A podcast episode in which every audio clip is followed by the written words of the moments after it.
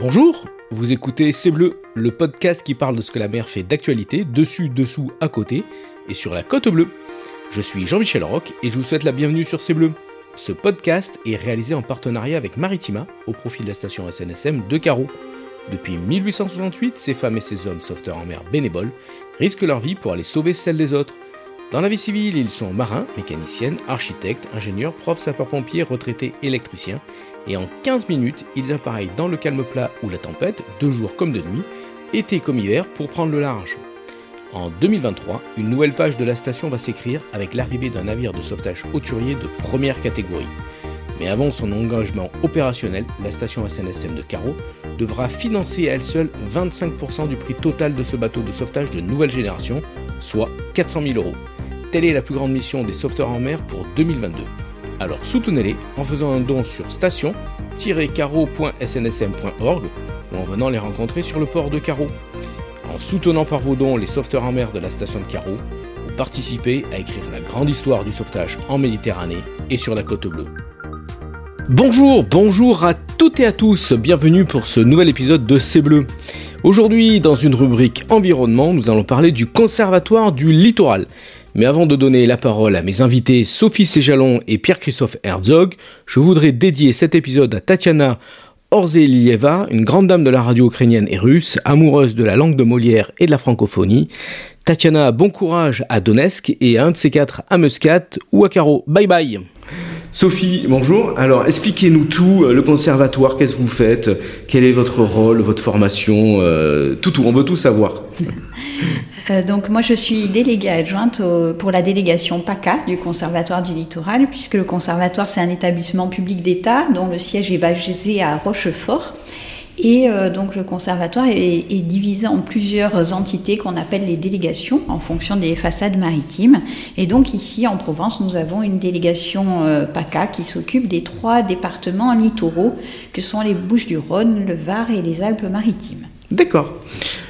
Pierre-Christophe Herzog, euh, vous, vous êtes l'ONF. Oui, l'Office national. des forêts. Donc nous, on intervient en collaboration avec le Conservatoire du littoral pour le, pour le guider dans la, dans la gestion euh, de cet espace qui est vraiment très important. Donc euh, moi, je suis technicien forestier, je travaille à l'Office national des forêts, qui est un établissement public également, et qui gère les forêts au niveau national, euh, forêts qui appartiennent uniquement à l'État ou aux collectivités. D'accord. Le Conservatoire du littoral est donc propriétaire euh, de superficies assez importantes sur la côte bleue euh, vers euh, le Rove, en Suisse la Rodone, Cary, Saucé. Il y a combien d'hectares? 4000 hectares au total. Et donc on domine toutes les, les calanques et on domine toute la mer Méditerranée. C'est un patrimoine très important. C'est un des sites terrestres les plus importants du Conservatoire du littoral au niveau de la France métropolitaine. Et effectivement, enfin, ce, ce, site de la Côte Bleue, il est historique puisque ça fait partie des toutes premières acquisitions qui avaient été faites par le Conservatoire du littoral après sa création en 1975. Et donc les, les premières acquisitions se sont faites en 1981 après de longues négociations auprès de SCI qui s'était monté à l'époque pour faire des villages vacances sur de très grandes superficies. D'accord. Et, comment, on va revenir un peu sur l'historique, comment ça a été créé? Pourquoi on a créé le Conservatoire du littoral en France? Alors, euh, c'est une idée qui a émané de plusieurs députés qui se sont émus de voir euh, la côte s'artificialiser, notamment sur la côte d'Azur, euh, sur les littoraux de Manche et de mer du Nord, où l'urbanisation galopante commençait à faire peur. Euh, et, et, ils se sont rendus compte que cette urbanisation allait gâcher ce qui faisait euh, la richesse de la côte et son attractivité touristique notamment. Et donc ils, ont suggéré, après une mission, hein, euh, de, de, créer ce, le conservatoire du littoral, cet outil foncier au service de la protection de la nature sur le littoral français. Et on retrouve donc le conservatoire du littoral de partout en France et dans les dom-toms aussi. Oui, tout à fait, en outre-mer également. Un rôle très très important. Donc vous, vous avez dit c'est un, ça fonctionne sur, ça appartient à, l'État, c'est ça? C'est un conseil d'administration, c'est ça? Vous, vous êtes donc la déléguée, la représentante pour le, PACA, donc c'est énorme. Il y a combien de sites ici dans les Bouches-du-Rhône et sur ce qui nous concerne, la, Côte Bleue, les îles du Frioul Dites-nous tout. Alors dans les Bouches-du-Rhône, le Conservatoire du littoral est propriétaire d'une trentaine de sites, 80 au total sur la région PACA. Euh, et donc, euh, en région PACA, le conservatoire est propriétaire d'environ 43 000 hectares. Je dis environ parce que ce patrimoine, il grossit chaque jour en fait, puisque la mission du conservatoire, c'est d'acquérir tous les jours de nouvelles parcelles à protéger définitivement de toute forme d'artificialisation, puisque notre mission, c'est avant tout protéger ces espaces naturels de toute forme d'artificialisation, que ce soit les routes, euh, l'urbanisation, les aéroports, etc. D'accord. Et une fois que euh, on vous a, on peut vous donner, c'est ça, on peut faire un leg si vous êtes propriétaire euh, d'un terrain. Ça fonctionne un peu comme la SNSM. Tout à fait. voilà. Et ensuite, une fois que vous avez récupéré ce, ce, patrimoine foncier, ça peut être tout, hein, un petit étang, une petite colline, etc vous le, le confiez euh, ici sur, sur, la côte bleue euh, à l'ONF euh, Alors pas systématiquement à l'ONF, hein, puisque le conservateur du littoral confie, achète les terrains pour les gelis de l'urbanisation, ensuite les confie à des gestionnaires. Mais les gestionnaires, ils peuvent être de tous ordres. Ça peut être une, une commune, une collectivité, une association, etc. Donc nous, on intervient à partir du moment où le, le, le, patrimoine peut être un patrimoine forestier et qui, et qui peut être protégé à ce titre-là. D'accord. Et, donc, sur la côte bleue, euh, décrivez-nous un peu le, paysage que vous êtes en, charge de, protéger, valoriser. Alors, je, pense que les, habitants de la, qui, qui, sont autour de la côte bleue le connaissent bien. Donc, c'est un paysage qui a été marqué essentiellement par les incendies, donc avec un paysage de, mosaïque, avec des peuplements de, de, pins d'Alep, donc euh, qui sont, qui est une essence qui, une des seules essences à résister, euh, à résister aux conditions climatiques. Hein. Il faut bien dire que sur la côte bleue, vous avez pour un, pour un, pour un forestier, la côte bleue, c'est vraiment le, l'endroit où, qui, est le plus défavorable possible. Pourquoi? Ben Parce qu'on a un fort ensoleillement, on a beaucoup de vent, on a de faibles pluviométrie et on a un sol qui est relativement pauvre, voire très pauvre, puisque c'est un sol calcaire, karstique, euh, vraiment euh, avec du calcaire dur. Donc tous ces éléments défavorables font que ben, la, forêt a du mal à se développer. Pourtant, euh, dans, dans, ces, dans cet espace-là, on va essayer de, de, conserver une partie de, de, zones couvertes et puis après, on a des espaces qui sont plus ouverts. Et c'est ça qui fait la richesse du site puisqu'on va avoir euh, une biodiversité qui va être, euh, qui va être très importante parce qu'on a des mosaïques de peuplement différents. Et ces paysages, c'est ce qui a fait la, renommée de, de, la Côte Bleue. Hein. Les, peintres Cézanne sont venus à l'Estac poser leur chevalet. C'est ce qui fait aussi la joie des promeneurs, des, vacanciers, euh, euh, du tourisme. Euh, ça, vous le, comment vous, vous présentez au, grand public ce patrimoine? Vous avez des guides, vous avez des conférenciers, des personnes qui, qui favorisent la protection, qui, qui font tout simplement de, de la pédagogie? Alors, on n'a pas de guide, de conférencier, etc. tout simplement parce que le site de la Côte Bleue est déjà extrêmement fortement fréquenté du fait de sa proximité avec la métropole marseillaise. Donc j'ai envie de dire, on n'a pas besoin euh, de, de, de, forcer la fréquentation de ce site. On va faire comme dans les calanques. avec, ah, on, va, va, pas trop faire de publicité, mais quand même aujourd'hui, on est là pour ça, pour parler de ce, site fantastique. C'est ça. Donc il est déjà très très fréquenté euh, par des habitants de proximité, on va dire. Euh, ensuite, au, niveau communication, bien sûr qu'il y a des sentiers qui ont été créés, qu'on répertorie dans des guides, qui s'appellent les plus belles balades du littoral, etc. Euh, donc ça, ça se fait. Après, il y a le, travail que fait l'Office du tourisme, évidemment, hein, sur la base de l'ensemble de ce patrimoine. Et sur les sites du Conservatoire du littoral, il y a des panneaux d'accueil qui signalent au public qu'il rentre dans un espace protégé, qu'ils doivent respecter un certain nombre de règles, euh, comme l'interdiction de fumer, par exemple, puisque, comme le disait Pierre-Christophe Herzog, c'est un massif très fortement sensible aux incendies et très fréquemment l'objet d'incendies, malheureusement, euh, de tenir leur chien en laisse, etc. etc. Et, donc, l'accueil du public se fait essentiellement sur site par le biais de ces panneaux-là informatifs.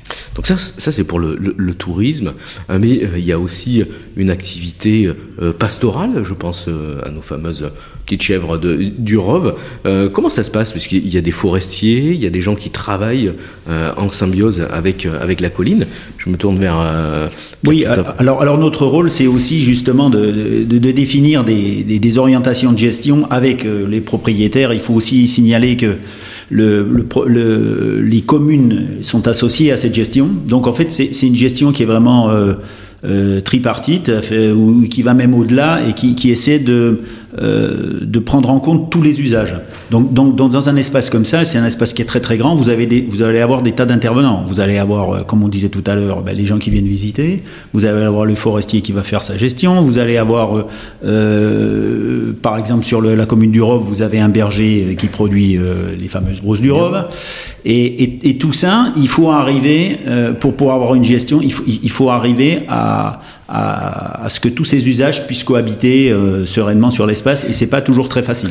c'est pas un espace, on va dire, qui est momifié. C'est un espace qui vit, euh, qui était là il y a des milliers d'années et qui sera encore là dans des milliers d'années avec des interventions humaines euh, ou naturelles comme le feu. Ou, Exactement. On, a aussi des associations qui travaillent, des, associations qui, qui, participent à, des reboisements, des choses comme ça, ou de, des, réhabilitations de, de patrimoine, de patrimoine euh, genre restant, que, des choses comme ça, par exemple sur la, commune du Rove. Donc effectivement, euh, il faut euh, arriver à localiser les zones où ils interviennent, pour que justement on puisse ne pas avoir de, de, problèmes d'usage entre les différents acteurs. Hein, vous avez aussi les, sur, la, sur la zone, vous avez aussi des chasseurs, vous avez aussi euh, euh tout type, tout, type, tout type d'usagers. Tout type d'usagers, voilà. Et ça, c'est vraiment pas facile des fois à mettre autour d'une table. Non, alors c'est d'autant plus compliqué que vous, vous, avez un très gros espace. Donc euh, l'espace, ici pour vous donner un ordre d'idée, par exemple, vous sur, sur un site comme le, la Côte Bleue, vous avez 75 entrées qui, qui permettent de, de rentrer sur le site. Donc ça veut dire, ça veut dire que vous avez 60, 60 endroits, 75 endroits sur lesquels vous pouvez avoir euh, des problèmes, des gens qui vont rentrer en voiture, des gens qui vont rentrer, etc. Donc il faut arriver à, il faut arriver à, avoir une stratégie ou une de, de, zonage. Hein, c'est voilà. c'est un peu comme la SNSM hein, avec euh, les bateaux. Euh, on, on, positionne les bateaux de la SNSM à différents endroits en fonction mm. euh, de l'activité de la plaisance. Ou, donc, voilà. donc le rôle principal, c'est quand même la protection du site. La protection du site, c'est comme on a évoqué tout à l'heure, la protection contre les incendies, mm-hmm. mais vous avez aussi la protection ben, contre les activités humaines, malheureusement. Hein. Bon, on, on, est au port de Marseille. Donc, ce qui veut dire qu'on a, on a fréquemment des, des, des, des dépôts sauvages qui, sont, qui, s'installent. Euh, vous avez des gens qui viennent brûler des voitures. Vous avez, en fait, vous avez des, tas de, de, choses comme ça. Mhm. Et donc, du coup, euh, effectivement, euh, il faut arriver à réguler tout ça. Et, et notre rôle aussi, on, on a à la fois euh, donc des missions de gestion, mais aussi on est comme on est des, agents de fonctionnaires d'État, on a des missions euh, de police, on est assermenté, mhm. donc on est en capacité euh, de faire de respecter la réglementation. D'accord. Et là, à nouveau, je, me retourne vers Sophie Célan. donc, le conservatoire, ça, c'est ce qui est sûr et certain, c'est que les zones où vous êtes propriétaire, il n'y aura plus de bétonisation, il n'y aura plus de construction, parce que c'est un peu un serpent de mer. Hein, depuis des années, euh, tout le monde euh, parle. C'est une légende urbaine. Quand on voit un incendie qui passe dans les collines, on dit qu'après il y aura de la bétonisation. Ça, c'est faux. C'est tout à fait faux. Voilà, il faut bien lorsque le conservatoire est propriétaire, bien entendu.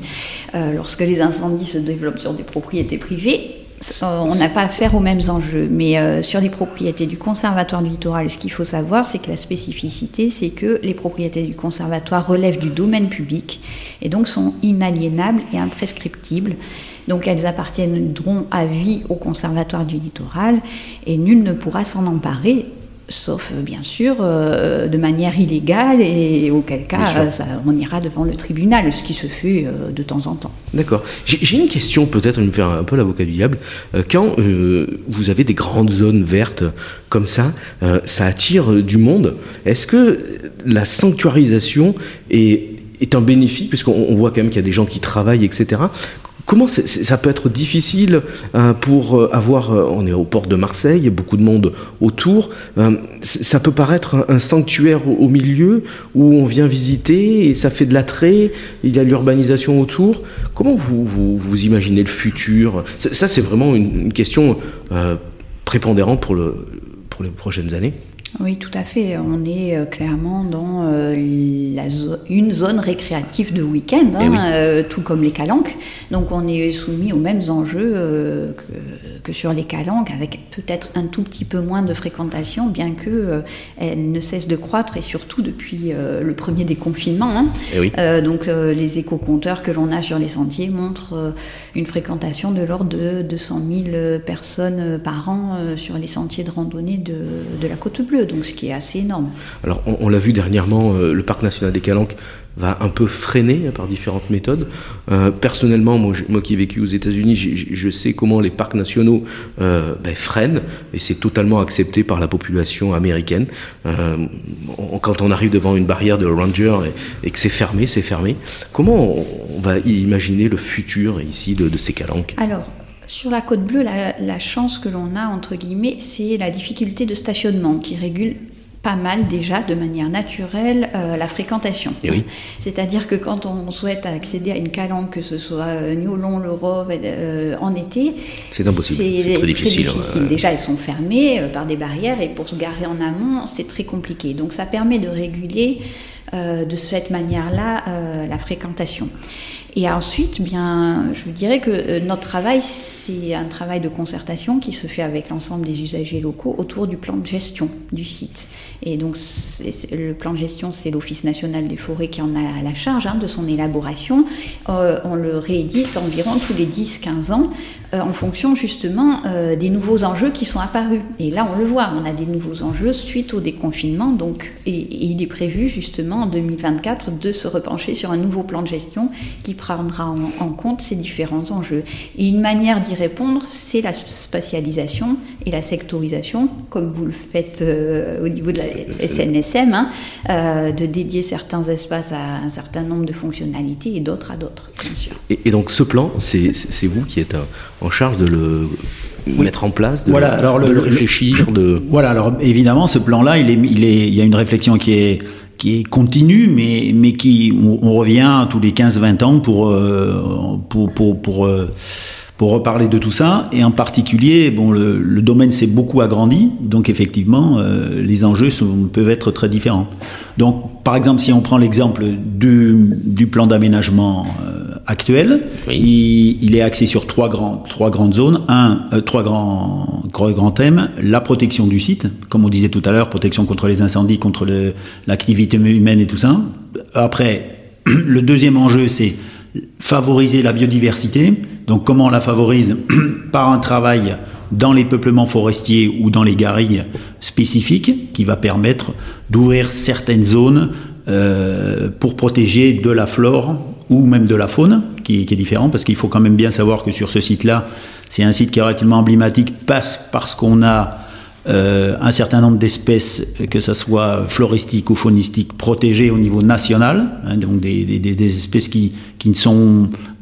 On en, on en, a une qui est très emblématique, c'est une petite fleur jaune qui s'appelle l'hélianthème. Donc c'est une, une, une plante qui est relativement abondante sur le site, mais qui est extrêmement rare au niveau national. Qui, est endémique. Donc qui, est, qui est endémique du site, mais et, que, l'on doit protéger. Et c'est une plante qui ne, qui ne va pousser que, que, que, que dans les zones qui sont vraiment très éclairées, donc pas en milieu forestier. Donc c'est notre rôle aussi d'arriver à protéger ces, ces, ces, ces, espèces, protégées. Et, qu'est-ce qu'on a d'autre comme, euh, comme espèces euh, euh, qui sont vraiment très très, voilà. alors, spéciales hein alors, voilà, alors on, on a surtout les, les, espèces protégées au niveau national, c'est surtout au niveau des oiseaux. Euh, mais au niveau de la flore, on a cinq, cinq, euh, cinq plants, enfin cinq petites plantes euh, qui sont pas, qui sont protégées au niveau national, donc deux orchidées et puis deux hélianthèmes. Voilà. Ensuite, on a beaucoup d'oiseaux qui sont protégés, essentiellement des rapaces, dont, dont, le, dont quand même l'espèce emblématique qui s'appelle l'aigle de Bonelli. Donc je pense que pas mal de gens l'ont on a entendu parler ici. Donc il y a un, il y a un nid qui est, qui est situé sur la commune du Rove. Et sur la côte bleue, euh, on a maintenant trois, trois sites sur lesquels euh, l'aigle de Bonelli se reproduit. Donc on est quand même dans une phase dans laquelle euh, l'aigle avait pratiquement disparu, avait disparu du site à un moment donné. Et puis là, ils se recolonisent euh, à travers la protection qu'on a a amenée, hein, puisque autour du nid, de, par exemple, qui est sur le conservatoire du littoral, on a une zone qui est extrêmement réglementée, qui s'appelle une zone de protection spéciale. Donc sur là, on peut pas aller à, certaines périodes de l'année pour euh, pour ne pas le déranger dans sa dans sa reproduction, etc. Voilà. D'accord. Des reptiles aussi. Euh, voilà. Alors donc euh, on a aussi quelques reptiles, donc le dont, un qui, est, je pense, bien connu de la population locale, qui s'appelle le lézard osselé. Mhm. voilà. Et puis ensuite quelques amphibiens, le, le, le crapaud, etc. Donc donc tout ça fait que on a un site qui est relativement étendu avec quand même des espèces emblématiques à protéger. Et, elles sont aussi protégées par le fait qu'on intervient, nous, mais de manière ponctuelle, et puis ensuite, euh, le site est très très grand, donc ça permet, à toutes ces, ces espèces euh, d'arriver à se développer. Et ça se porte de, de, mieux en mieux depuis des années ou ça, ça se maintient Comment la, la pollution, puisqu'on est à côté d'un grand centre urbain, un grand centre pétrolier, hein. on a la Vera, on a la Med, c'est, vraiment. Euh, bah, mais, disons que ce site-là, le, le, conservateur du littoral, est, est, au centre de, de, ce poumon, enfin ce poumon vert entre guillemets. donc les, les, les, les habitants ont la chance d'avoir quand même euh, dans une zone qui est vraiment très industrialisée, très urbanisée, d'avoir un espace. La, Côte Bleue, ça représente environ à peu près 13 000 hectares d'espace naturel euh, qui sont protégés euh, pour l'instant, c'est protégés pas forcément autant que sur les terrains du conservatoire, mais quand même qui sont répertoriés en zone naturelle. Et ça, par exemple, vous pouvez aller à pied euh, vous partez de la mairie de Martigues, euh, vous arrivez à la mairie de, de, Marseille, vous arrivez à l'Estac, euh, et vous allez, vous avez parcouru que de l'espace naturel. C'est une chance extraordinaire que d'avoir cette côte bleue et, tous ces paysages sous, nos yeux et, à portée de, crampons, on va dire, de, chaussures. Il faut continuer à, à, la protéger. Il faut que la législation, évidemment, soit en place, évolue, que ces espaces soient vraiment, bah, vraiment oui, sanctuariser, mais plus que ça, quoi. Il faut vraiment que euh, la sécurité, il faut qu'il y ait tout ça, et je pense que c'est grave. Oui. Je, je, pense que voilà, quand on parle de sanctuarisation, c'est on, on, ne met pas un espace. c'est pas une bonne chose de mettre un espace sous cloche. C'est-à-dire qu'on va dire, les gens vont dire, oui, il faut protéger tout, il faut plus rien toucher. Non, pas du tout. Non. Il faut aussi que l'espace vive, et les gens le, le, font vivre aussi. On ne peut pas, on peut pas s'exonérer de la présence humaine puisqu'elle est là. Hein. Et donc, euh, par contre, euh, avoir des actions pour la protéger, pour euh, pour, pour mieux, par exemple, la, législation qui est comment se rend-on dans les massifs, etc. Ça, c'est une prise de conscience que les gens doivent avoir, ne pas, ne pas fumer, ne pas apporter du feu en forêt. Euh, on se dit, oh, ben, c'est sympathique, on va aller là, on va faire un petit barbecue. Ben, pas du tout, parce que, parce que si vous faites ça, ben, vous pouvez provoquer un incendie qui va faire euh, des ravages, comme on a vu euh, ces dernières années, en particulier sur Martigues. Donc, donc voilà, il faut que ça soit une prise de conscience locale. Le, la zone est protégée, il y a un certain nombre de règles à respecter, mais c'est un espace qui vit on va dire à nos auditeurs de faire euh, comme pour euh, nos plaisanciers, quand on part en mer, le plaisancier doit prendre la météo à la capitainerie, se renseigner sur l'état de la mer, euh, pourquoi pas appeler le sémaphore pour prendre plus d'informations sur... Mm. Il y a des zones qui sont parfois fermées à la navigation pour X raisons, et donc là, on invite les auditeurs à faire la même chose quand l'été va arriver. On ne rentre pas dans un massif forestier comme ça, il y a des moyens hein, sur voilà. le site de la préfecture, je crois, on peut s'abonner euh, et on reçoit un email la veille euh, voilà, de l'état des. Dis-nous tout. Euh. Voilà, donc, donc, donc en fait, vous, vous avez la possibilité. Bon, il faut bien savoir que les espaces forestiers sont sensibles aux incendies de forêt et que pendant la période la plus critique, c'est-à-dire celle qui va du 1er juin au 30 septembre, il y a une réglementation spécifique émise pour, pour, la, pour, pour pouvoir aller ou non dans les massifs forestiers.